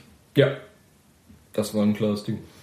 Die Hand wird ausgefahren so ein bisschen. Äh, es ist keine natürliche Handbewegung, wird ja immer so gesagt. Ist das echt richtig?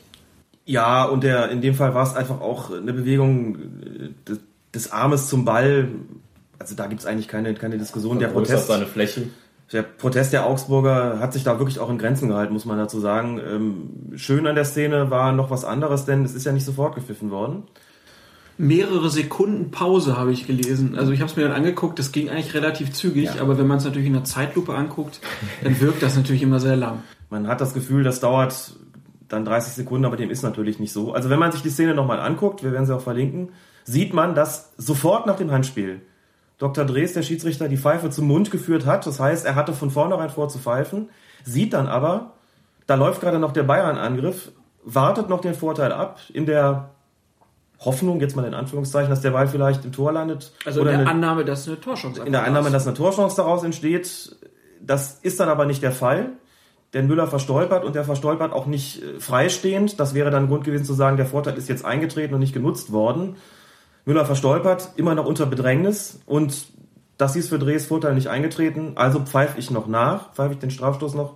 Das kann er machen, denn diese Zeitspanne, die da zulässig ist, zwei, drei, vier Sekunden äh, nach dem eigentlichen Vergehen, innerhalb dieser Zeitspanne war es absolut noch, insofern völlig in Ordnung, da den Strafstoß nachzupfeifen. Anders als der Kicker es gesehen hat, der meinte nämlich, der Vorteil sei ja schon eingetreten durch den Torschuss von Müller aus Sicht des Lehrwarts, äh, des Außenfortbilders also kann man klar sagen, dem ist nicht so völlig korrekter Pfiff, äh, um da den Strafstoß noch zu geben. Anderer äh, Strafstoß war gegen Schalke. Da gab es einen äh, ja, Zweikampf von äh, Fuchs, der so einen kleinen Bodycheck irgendwie machte. Was sagt er zu der Szene? Relativ ungewöhnliche Situation für einen äh, Strafstoß. Kommt eigentlich nicht so oft vor, dass äh, das gepfiffen wird. In dem Fall aber aus meiner Sicht völlig korrekt, weil der, ähm, der Stuttgarter Spieler, ich weiß gar nicht welcher es war. Äh, Wahrscheinlich Ibisevic. aber ich weiß es auch gar nicht. Jedenfalls dadurch nicht zum Kopfball kommt. Also Fuchs stellt seinen Körper rein, daraufhin fällt der Stuttgarter über ihn, kann den Ball nicht köpfen.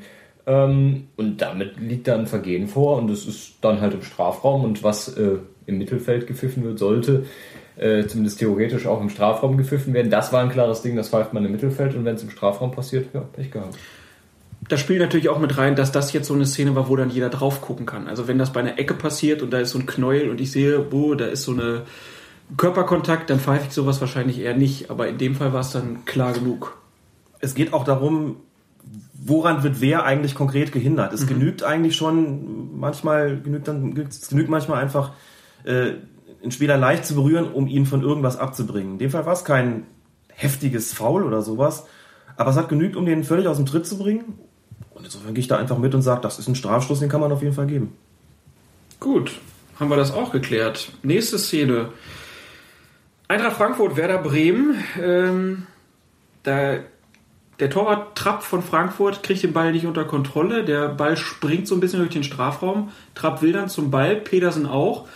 Äh, Petersen berührt den Trapp dann und äh, Schiedsrichter sagt, nee, das Tor, was danach erzielt wurde, zählt nicht. Alex, richtige Entscheidung? Ja, richtige Entscheidung.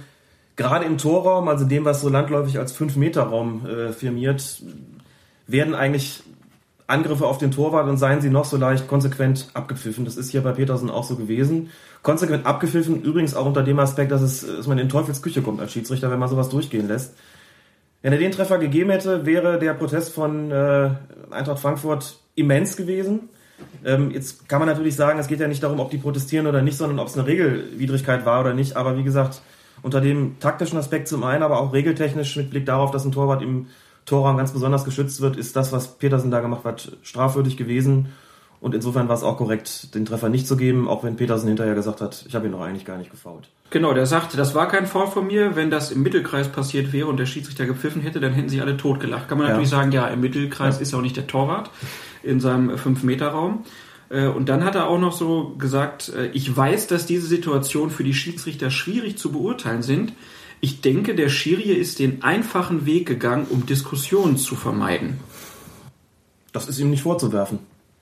Ich finde es auch keinen einfachen Weg in dem Fall. Das ist einfach so, im Torraum steht der Torwart in gewisser Weise tatsächlich unter Artenschutz. Und ob das jetzt ein einfacher Weg ist oder nicht, sicher kann man sich damit Diskussionen ersparen, finde ich ehrlich gesagt vor dem Hintergrund, dass es auch noch völlig regelkonform war, das Ding abzupfeifen, absolut in Ordnung. Zumal er sich ja jetzt offensichtlich keine Diskussion erspart hat. Äh, Kollege Petersen genau. in der Zeitung ja eben diese Diskussion ja. jetzt wieder aufmacht. ja, aber fand ein merkwürdiges Statement von Petersen irgendwie. Ähm, gut, haben wir das auch abgeschlossen. Kommen wir jetzt zu ja, einem Spiel, ähm, was scheinbar nur durch einen Schiedsrichter entschieden wurde und man hat das Gefühl, dadurch wurden wurde die komplette deutsche Meisterschaft entschieden, jetzt durch die Reaktion drauf. Es geht um das Spiel Borussia Dortmund, VfL Wolfsburg. Wir versuchen das mal so ein bisschen chronologisch durchzugehen äh, und ein paar Schiedsrichterentscheidungen äh, abzuarbeiten. Das Spiel ging los äh, mit, ja, kam dann irgendwann Tor für Dortmund, Lewandowski, abseits, wurde gesagt. Was sagt er? Ist das richtig? Ja, also für mich ist das ein aktiver Eingriff gewesen. Er stand nun mal hauchzart im Abseits, wie man dann äh, sehen konnte. Nach der, ich weiß nicht, wie vielten Wiederholung oder nach dem Standbild. Also eben, wenn man davon ausgeht, dass, dass die Bilder, die da gezeigt worden sind, äh, tatsächlich die Situation des Abspiels zeigen, dann stand Lewandowski dünn im Abseits und der aktive Eingriff war auf jeden Fall dadurch gegeben, dass er wirklich zum Ball gegangen ist und den dann vielleicht knapp nicht berührt hat. Also das ist ganz klar ein aktiver Eingriff. Und wenn er da im Abseits gestanden hat und alles spricht dafür, dann war der Treffer nicht korrekt erzielt, also irregulär. Aber über die Schiedsrichterassistenten haben wir schon gesprochen ja. und wenn man sich das Ding in voller Geschwindigkeit anguckt, hat man nicht mal den Abseitsverdacht, würde ich sagen. Genau. Und die nächste Szene, die dann ja die spielentscheidende war, gewesen man, sein soll. Äh, sehr schön. Genau darauf wollen wir ja hinaus. Die entscheidende Spielszene gewesen sein soll. Denn es stand ja erst 1-0 und es entwickelte sich eine riesen Torchance für Wolfsburg. Da gab es aber zunächst auf der linken Seite beim Abspiel auf Vierinha eine Abseitsentscheidung wurde gesagt. Äh, kann man, glaube ich, auch direkt so sagen. Aber wenn man sich die Szene mal ein paar Mal anguckt und mal guckt, wie der Schiedsrichterassistent sieht, dann sieht man einfach auch, dass Marcel Schäfer, der nämlich die gegenläufige Bewegung macht, einfach auch den, den Blick auf Vierinha nimmt. Ihr beide nickt jetzt einfach nur. Das ist im Podcast immer schlecht. Stimmt. Wir sollten therapeutisch grunzen. Ganz schwer, zumal sich das Ganze noch im, also gegenüber dem, gegenüber vom Assistenten ereignet hat. Da läuft einer raus, der andere läuft rein, dann stehen in der Mitte noch irgendwelche Dortmunder rum und irgendwelche Wolfsburger. Jetzt kann man sagen, das muss er trotzdem sehen. Das war so klar, schön und gut, alles, alles richtig. War auch abseits, wie wir, wie wir wissen, der steht eine ganze Länge davor. Nur, wie gesagt, ich warne einfach davor, in so einer Situation einfach nur zu sagen, oh, das ist doch ein ganzer Meter, das muss er doch sehen wenn man sich dann reinversetzt, wie es aus seiner Position aussah, dann hätte man die Möglichkeit, das mit irgendeinem technischen Trick darzustellen, würde man sehen, das ist schon ziemlich schwer. Verweise nochmal auf diese, äh, auf diese Sportschau, auf dieses Sportschau-Video, wo man im Selbstversuch dann äh, ja beurteilen kann oder soll, ob da Abseitssituationen vorliegen oder nicht. Wie schwer das ist, das ist da auch der Fall gewesen. Das sieht im Fernsehen immer klarer aus, als es für den Assistenten war. Insofern auch da bei solchen Entscheidungen, ich würde ihm einfach keinen Vorwurf machen. Ja, es war falsch. Und nein, trotzdem kein Vorwurf dafür ist es einfach extrem schwer, sowas richtig zu sehen. Ne? Dann kommt der Ball in die Mitte des äh, Strafraums, äh, Torschuss von Wolfsburg. Da hätte das 1-1 fallen können. Das kann man auch für die Dortmunder vielleicht auch einfach mal sagen. Äh, das heißt, der Sieg, äh, der wurde euch nicht vielleicht nur dadurch geklaut, es hätte auch noch ganz anders kommen können. Ähm, Und äh, ja, was hat Schiedsrichter Stark denn da falsch gemacht? Das ist schwer zu sagen. Also er hat äh, letztlich, wie er ja nachher auch gesagt hat, falsch entschieden. Also ähm, ich glaube nicht. Aber stand, stand er falsch? Er stand sehr nah, auf jeden Fall. Er hatte eine sehr gute Sicht aufs Geschehen. Und es war ja nun auch keine einfache Szene. Also es wurde halt nachher dann gesagt, das ist ja klar, er kriegt den Ball an den Oberschenkel und nie im Leben Handspiel. Und das hat das ganze Stadion gesehen. Das ist natürlich völliger Unsinn. Die Wolfsburger Spieler, die drumherum standen, die hatten es auch alle als Handspiel interpretiert. Die rissen die Arme hoch. Und der Schiedsrichter hat einen kurzen Moment überlegt, dann entschieden Handspiel. Dann kamen die Dortmunder Proteste, die allerdings sehr äh, deutlich ausgefallen sind. Äh, das war vielleicht schon so der erste Anlasspunkt, möglicherweise für Wolfgang Stark zu denken, hm, ob ich da jetzt richtig gelegen habe. Das heißt, er hätte vielleicht auch Schmelzer fragen sollen, hast du Hand gespielt? Und wenn der sagt nein, dann gebe ich den Elfmeter nicht? Halte ich für sehr schwierig in so einer Siehste, Also von daher. Ja, da, da Ja, muss man dann ja. durch. Da muss Ja. man durch als Schiedsrichter. Dann hat man entschieden und dann ist es auch rot. Ich glaube, das ist auch das, was äh, Lorenz Günther Köstner nach dem Spiel gesagt hat. Wenn es Handspiel ist, dann ist es rot. So wurde dann auch konsequenterweise entschieden. Letztlich nicht korrekterweise. Das haben wir ja nun in epischer Breite äh, um die Ohren gehauen bekommen am Wochenende. Äh, aber ich glaube nicht, dass dem Schiedsrichter ein Vorwurf zu machen ist. Er hat es nun mal falsch gesehen, das kommt vor und mehr ist dazu im Grunde auch nicht zu sagen. Auf der anderen Seite vielleicht, was hat Marcel Schmelzer aus deiner Sicht vielleicht falsch gemacht, Alex? Ich habe ihm da eigentlich erstmal keinen Vorwurf zu machen. Ich meine, er hat ähm, die Arme so vor dem Körper, dass es äh, für mich, und das ist für mich immer entscheidend, ob ich mich dann über den Schiedsrichter sozusagen ärgern kann oder nicht. Ähm, in der, wenn man das Ganze in der Originalgeschwindigkeit sieht, dann kann man das Gefühl bekommen, oder ich sag's anders, ich hab, hatte den Eindruck, der baggert den Ball so ein bisschen weg mit der Hand. Das heißt, es gibt eine aktive Bewegung von der Hand oder den Händen hin zum Ball. Hat sich, wie gesagt, in der Zeitlupe rausgestellt, so war es nicht, aber so sah es für mich aus. Da kommt der Ball mitten aufs Tor. Ich habe das Gefühl, der reißt die Arme so nach unten und wie so ein Volleyballer baggert den Ball da irgendwie weg. Und ich bin relativ sicher, dass genau das auch äh, das gewesen ist, was Stark wahrgenommen hat, was möglicherweise auch sein Assistent wahrgenommen hat. Es hat offenbar eine Kommunikation zwischen den beiden gegeben, was man daran erkennen kann, dass sein Pfiff nicht sofort kam, sondern erst mit der Verzögerung von ein, zwei Sekunden, in der, in denen offensichtlich der Assistent ihm auch seine Einschätzung mitgeteilt hat über das Headset. Ich glaube, es war Mike Pickel, der auf der Seite gestanden hat. Ähm, falsch gemacht hat Schmelzer da für meinen Geschmack nichts. Er hat einfach nur die Arme so gehabt, dass äh, er, sagen wir mal, die Fehlentscheidung des Schiedsrichters begünstigt hat. Das ist ihm natürlich nicht vorzuwerfen. Das äh, war jetzt auch nur ein Jux. Aber ähm, wie gesagt, in der Originalgeschwindigkeit, das haben viele gesagt, sah es für mich aus wie ein Handspiel. Das sollte man einfach, glaube ich, in, bei aller Emotionalität in die eigene Bewertung auch einfließen lassen. Denn, um das nochmal zu sagen, es gab da keinen Skandal. Es ist für mich keine, keine ähm, Fehlentscheidung gewesen, die dahingehend gravierend war, dass man sagen muss, das musste der stark sehen. Das musste er gar nicht sehen. Beziehungsweise ich fand es nachvollziehbar und verständlich, dass er eine Fehleinschätzung getroffen hat. Dass es eine war, ist gleichwohl unstrittig. Nur beurteilen wir hier das Gesamtpaket und dazu gehört eben genau das auch dazu, oder die Frage dazu, wie konnte das passieren?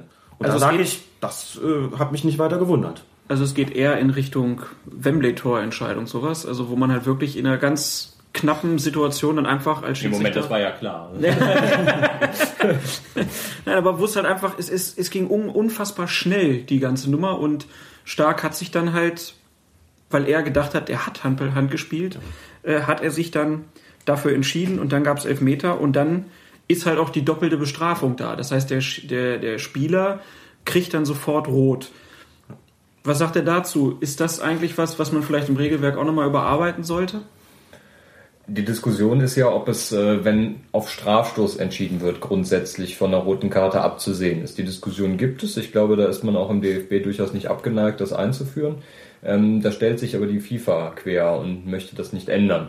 Ähm, ich halte das für eine legitime Diskussion. Ähm, nichtsdestoweniger ist es momentan im Regelwerk so, dass die Verhinderung einer klaren Torchance, sei sie durch Foulspiel, sei sie durch Handspiel, mit Feldverweis zu ahnden ist. Und solange das so ist, hat der Schiedsrichter ja dann keine Wahl. Der kann ja nicht sagen, nur weil ich, hm, jetzt bin ich mir vielleicht doch nicht mehr so sicher, ich gebe mal lieber nur gelb oder so.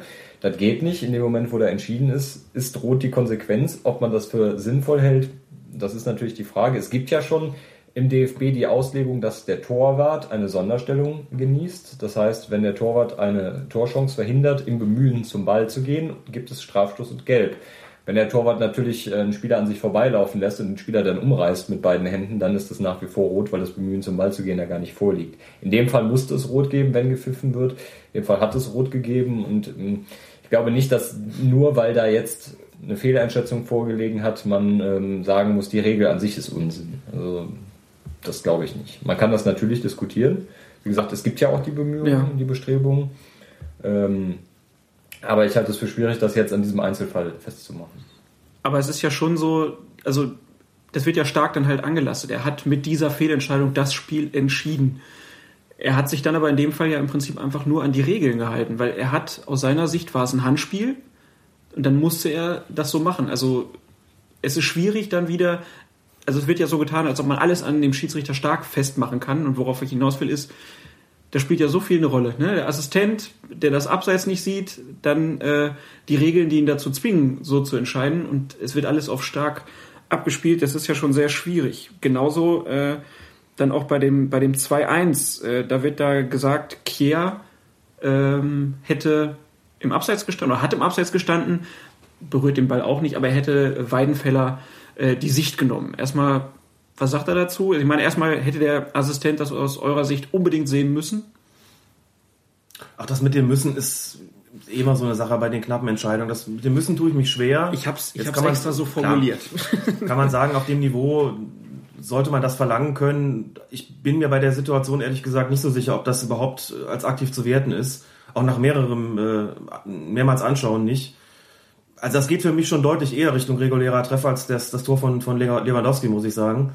Ähm, das ist zumindest strittig und das ist, glaube ich, auch, das dient auch nur dazu, letztlich sagen zu können, und das ist dann schon, schon, geht schon Richtung Populismus, von fünf Toren sind vier irregulär gewesen. Das ist sozusagen so ein Aufmachen eines Sündenregisters, damit es nach mehr klingt. Wenn man sich die Entscheidungen anguckt, die sind alle richtig knapp gewesen. Wir werden dann noch eine weitere bekommen, wo es darum geht, da hätte noch ein Tor nicht zählen dürfen, weil der Ball vorher schon im, im, im Tor aus gewesen ist, da hätte es gar keine Ecke geben dürfen und so weiter. Und das, das addiert man dann und sagt, Wolfgang Stark von fünf Toren sind vier irregulär gewesen. So, zack, nimm das, ohne mal zu gucken, was wäre denn eigentlich gewesen, also wenn das ein oder andere regulär gewesen wäre, wie zum Beispiel dieses, dieses Tor von Kea. Außerdem ist diese Geschichte, was ist da spielentscheidend, ist immer sehr müßig, nach einer halben Stunde zu sagen, der tut da einen, tut da einen raus, gibt Strafschluss, der wird zum 1 zu 1 verwandelt, Dortmund zu zehnt, also äh, das gibt ja keine Zwangsläufigkeit, äh, mit der man davon ausgehen kann, dass ein Spiel dann automatisch entschieden ist, wenn der deutsche Meister gegen den VfL Wolfsburg spielt äh, und es zu dem Zeitpunkt unentschieden steht und wir sagen, naja gut, also die haben noch genügend Torchancen gehabt in dem Spiel, um das Ding für sich zu entscheiden. Und, und äh, besondere BVB-Fans haben auch genau das von sich gegeben und haben gesagt, wir wollen gar keine Starkdiskussion haben. Das lenkt nur davon ab, dass wir momentan ein paar andere Probleme haben, äh, über die wir reden sollten und nicht über den Schiedsrichter. Schön fand ich halt auch bei dem 2-1 nochmal, Naldo war es, der den Ball da reingemacht hat. Es gab da in der Situation überhaupt keine Proteste von den Dortmundern. Ja. Gar nichts. Da hat kein Spieler sich aufgeregt, dass das doch jetzt äh, eine Fehlentscheidung war. Ähm, kann man an der Stelle ja auch mal ähm, anmerken. Und dann haben wir ja noch den Elfmeter dann für äh, Borussia Dortmund. Und da haben dann einige Kommentatoren gesagt, ja, das ist ja jetzt eine Konzessionsentscheidung. Also auch wieder direkt äh, dem Schiedsrichter Stark da die, den größten Vorwurf gemacht, den man eigentlich machen kann. Erstmal die Entscheidung, war das ein Elfmeter oder war es keiner aus eurer Sicht? Also ich finde, den kann man durchaus geben. Ähm, der wird wahrscheinlich nicht in jedem Spiel gegeben. Das ist wahrscheinlich äh, eine Entscheidung aus dem Bereich Grauzone. Ähm, wenn wir Schulungsvideos schauen, gibt es einige Entscheidungen, die kann man nicht hundertprozentig auflösen und sagen, das war richtig, das war falsch. Das lag in der Grauzone, das lag im Ermessensspielraum des Schiedsrichters, den kann er durchaus pfeifen. In dem Fall hat er äh, Foulspiel unterstellt und das ist aus meiner Sicht aus, durchaus legitim. Also da würde ich gar nicht dran gehen. Da würde ich sagen, das ist in Ordnung. Alex? Ich glaube, über den würden wir gar nicht weiter sprechen, wenn es die Entscheidung davor nicht gegeben hätte. Das ist auch so eine Entscheidung gewesen. Was gar nicht war das denn, wo es vorher keinen, keinen Eckstoß hätte geben dürfen? Bei einem von den Toren hätte es vorher keinen Eckstoß geben dürfen oder sowas. Also hätte grundsätzlich gar nicht angepfiffen werden. grundsätzlich gar nicht angepfiffen werden dürfen. Also ich hatte so den Eindruck in der Diskussion, dass das eine oder andere dann auch nur noch dazu herangezogen ist, um das Sündenregister, wie gesagt, zu verlängern. Ähm, und dass es gar nicht mehr das, das ernsthafte Bestreben gab, über das, äh, darüber, über die Frage zu reden, war das jetzt regelkonform oder nicht den kann man geben, Punkt. So. Den gibt vielleicht nicht jeder, aber den kann man geben. Das ist zumindest nicht klar falsch gewesen und ähm, überzogen die Aufregung, da, da auch noch drüber zu sprechen, ähm, um, um stark da nochmal äh, noch mal sozusagen nochmal einen halben Meter tiefer in die Erde zu rammen. Kier hat sich in der Situation aus meiner Sicht auch ziemlich ungeschickt einfach verhalten, äh, legt sich da so hinten rein.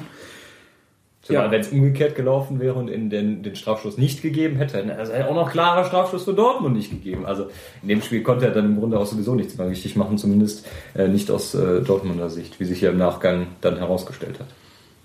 Schiedsrichter Stark, wirklich krass in der Kritik. Also, dass ein Schiedsrichter so massiv dann auch belagert wird. Also er hat sich dann ja gestellt, in alle Mikrofone, die da waren, hatte ich das Gefühl, immer wieder gesagt, dass es eine Fehlentscheidung war, die ihm leid tut und dass er auch, er hat auch in den Spielbericht dann geschrieben, ähm, dass er ähm, das falsch gesehen hat und es gibt ja wohl auch keine Strafe für Schmelzer.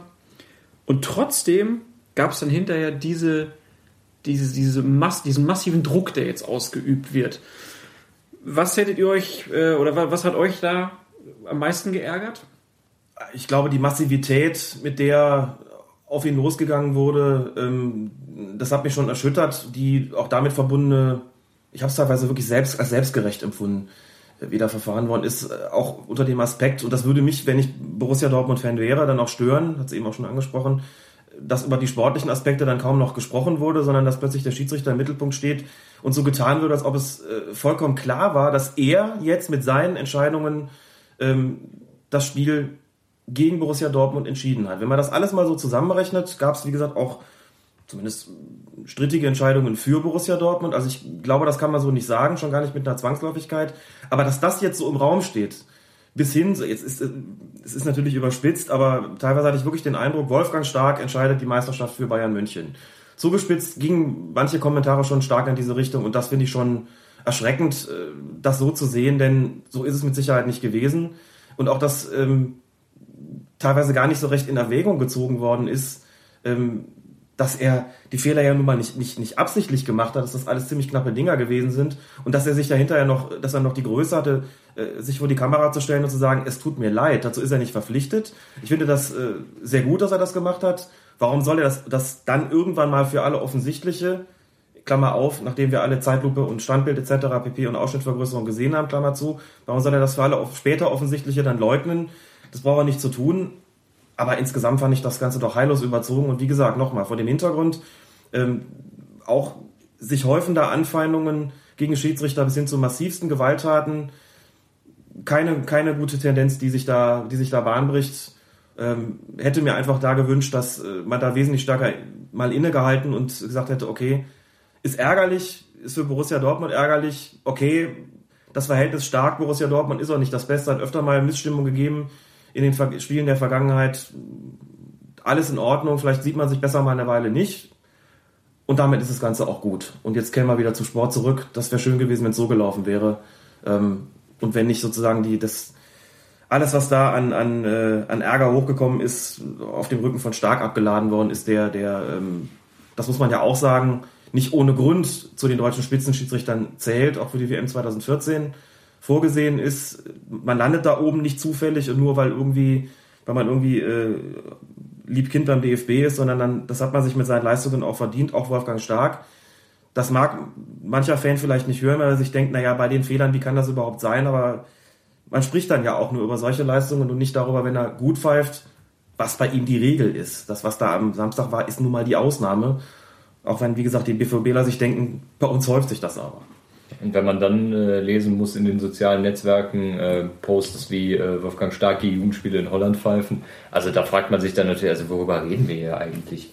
Was hat der Mann denn gemacht? Er hat mal was falsch gesehen, ja. Und jetzt? Dann sprechen wir darüber und dann ist es wieder gut. Aber offensichtlich ist das ähm, in einigen, äh, in den Augen einiger Leute nicht so. Scheinbar nicht nur in den Augen einiger Leute. Also einmal, also was mich ganz, ganz äh, tierisch aufgeregt hat, war schon in der Halbzeit dieser Bierbecherwurf. Äh, also der Stark geht schon mit Regenschirmschutz vom Platz und dann Bierbecherwurf darunter. Das wurde überhaupt nicht thematisiert. Ne, ich erinnere mich noch dran, äh, wie das, wie zu Recht dann auch äh, auf St. Pauli da eine ganz große Diskussion losbrach, dass da jemand gegen den Assistenten was geworfen hat. In diesem Fall überhaupt nichts, gar nichts. Da wurde überhaupt nicht drauf eingegangen. Es ging nur immer gegen Stark die ganze Nummer. Und dann wo du sagst, äh, dass sich da einzelne Leute drüber aufregen. Nein, es gibt ja so eine Gruppe mit 11.000 Anhängern, die stark im Prinzip nicht mehr an der Pfeife sehen wollen, um es mal jetzt ähm, in normalen Worten auszudrücken, was da teilweise geäußert wird. Da ähm, das wollen wir hier gar nicht zitieren. Und dann aber auch, dass die komplette Südtribüne gesungen hat, hängt sie auf die schwarze Sau. Also da habe ich echt gedacht, was für einer Fußballwelt bewegen wir uns da jetzt eigentlich gerade? Wie können wir da mal wieder zu einem ordentlichen Maß kommen? Also du hast jetzt schon gesagt, zur Besinnung kommen, äh, innehalten, aber wie, wie können wir da wieder ein bisschen ordentlicher im Umgang miteinander werden? Ach, ich denke, das ähm, lässt sich zum Beispiel dadurch erzielen, ist nicht zwangsläufig, aber es wäre zumindest ein, ein erster Schritt, in dem sich äh, der ein oder andere Funktionär nochmal recht deutlich positioniert und ähm, klar macht, dass solche Äußerungen erstens, äh, dass man solche Äußerungen nicht schätzt, aber auch sagt, okay, wir haben uns, äh, wir haben emotional reagiert während des Spiels, das muss uns äh, auch gestattet sein. Wir haben vielleicht auch nach dem Spiel emotional reagiert, jetzt ist es aber mal gut und einfach mal sagt, die Schiedsrichter machen eigentlich einen prima Job, auch die machen Fehler, letztlich ist so ein Pfiff äh, wie von Stark auch nichts anderes als ein Elfmeter-Fehlschuss, äh, der einem Spieler passiert. Das muss man ja auch mal ins Verhältnis einfach setzen. Da hat niemand was entschieden. Ähm, wenn es einen Strafschuss gibt, den die Dortmunder verschießen, sagt ja auch keiner, das hat uns die deutsche Meisterschaft gekostet. Und wenn doch, wäre auch das überzogen und auch dem Spieler gegenüber ungerecht. Also da würde ich einfach äh, erwarten, dass von Seiten der sportlichen Leitung von Borussia Dortmund ähm, einfach kühler Kopf bewahrt wird und ehrlich gesagt auch kühler Herrkopf, ähm, als es nach dem Spiel der Fall gewesen ist. Ich weiß, dass es schwer ist nach dem Spiel, das kann ich mir vorstellen. Ähm, es wäre sinnvoll gewesen, wenn, also Klopp hat ja offensichtlich seinen Spielern schon untersagt, äh, da Interviews zu geben, wohlweislich, wobei er das, was er gesagt hat, für seine Verhältnisse schon zurückgehalten gewesen sein mag, aber auch da ging es schon, ich glaube, du hast das Zitat da auch stehen, schon latent Richtung äh, Verschwörungstheorie, so nach dem Motto, ich glaube ja nicht an Zufälle. Nee, das war Michael Zorg. Das war Michael Zorg, okay, Verzeihung, dann habe ich mich da vertan. Ich fand's, sag jetzt mal, wie ich es empfunden habe, erstmal fand ich es gut, dass er die, die Spieler da zurückgezogen Ja. hat, weil äh, man hat dann auch im, im Nachhinein, also Stunden später noch, gab es ja dann Facebook-Einträge von Mats Hummels, der das auch schnell wieder gelöscht hat, oder auch von Leitner, die sich da teilweise ähm, geäußert haben, wo ich dachte, ja, es ist komplett unnötig, was ihr da macht, Jungs. Ähm, Von daher war das, glaube ich, ziemlich gut, dass er die nicht vor die Mikrofone gelassen hat, sonst hätte man jetzt ziemlich viele O-Töne, glaube ich. Äh, Und das war auf jeden Fall die richtige Entscheidung. Ich fand es auch okay, wie er sich hinterher geäußert hat. Also natürlich äh, ist er jetzt nicht wie wir zwei Tage danach wir haben uns alles nochmal angeguckt. Wir haben die Sachen jetzt hier durchgesprochen und haben gesagt, ja, das waren Fehlentscheidungen, aber das war auch alles, was, äh, das kann passieren. In der Häufung ist natürlich sehr, sehr, sehr, sehr unangenehm für Stark jetzt und sein Team. Äh, aber gut, das fand ich okay. Viel schlimmer waren ja dann die Äußerungen ähm, von Watzke, der sagt, ich muss mich hier schon sehr zusammenreißen, dass ich nichts Falsches sage. Meine, was sagt er damit? Ne? Dass er total unzufrieden ist und dass er äh, dagegen das Schiedsrichtergespann ähm, Gefühle äh, hegt, die wirklich nicht geäußert gehören. Und dann sorgt, äh, Stark hat einfach das Spiel komplett gegen uns entschieden mit seinem Pfiff. Das ist natürlich schwer zu akzeptieren. Er hat dann auch noch gesagt, dass es ja zwar ganz nett wäre, dass Stark das jetzt zugegeben hätte, aber damit wäre ihm ja nicht geholfen. Und dann sagt er noch, ich bin ein Mensch, der nicht an ganz so viele Zufälle glaubt. Das ist schon eine exklusive Wahrnehmung, die er da hat.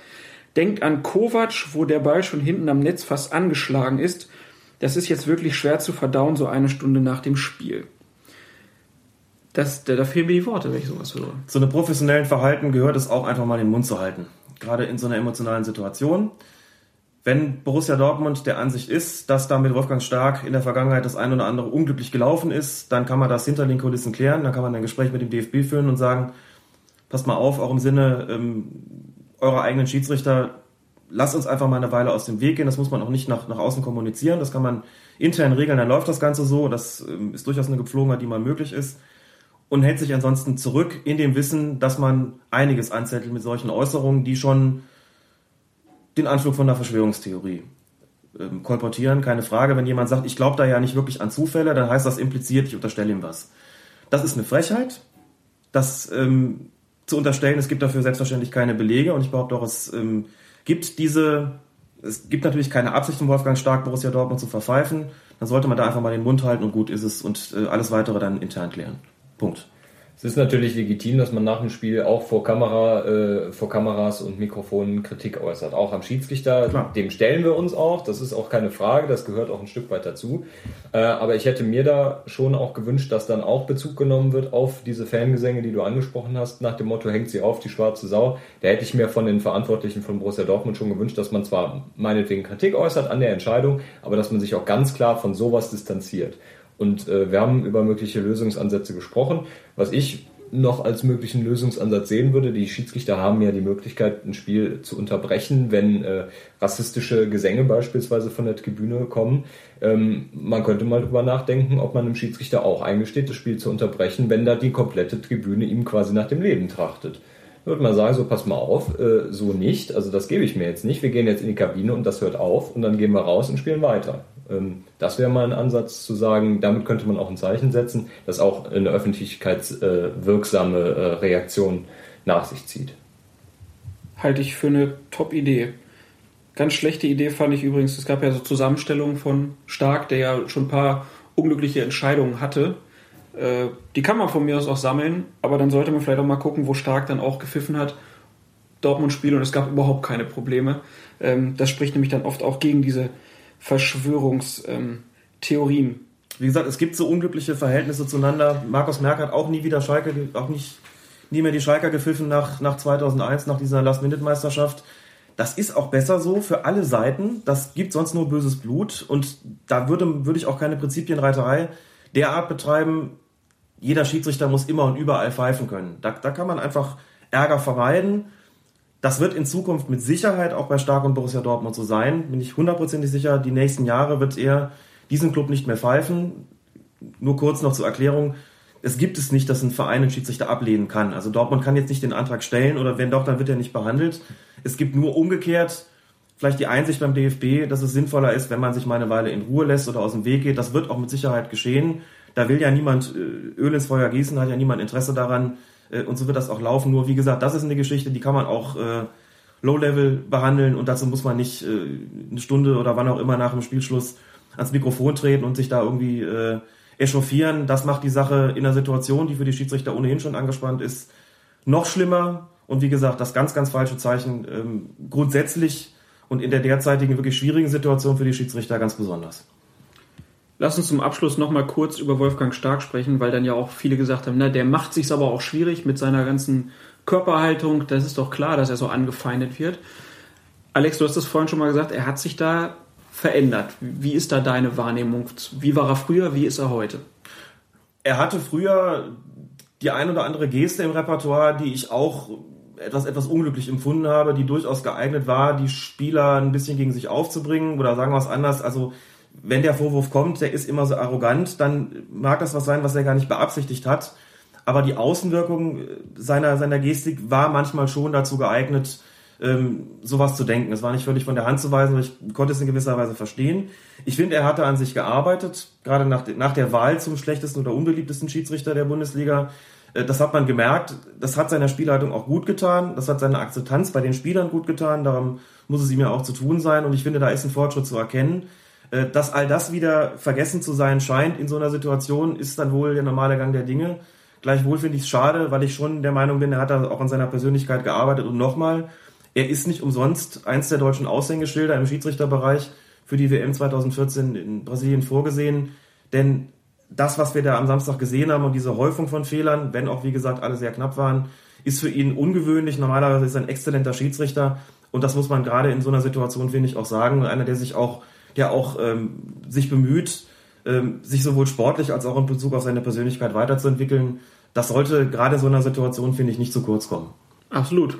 Dafür ist auch Colinas Erben da. Und ich würde sagen, damit schließen wir jetzt den Spieltag, den vergangenen, einfach mal ab.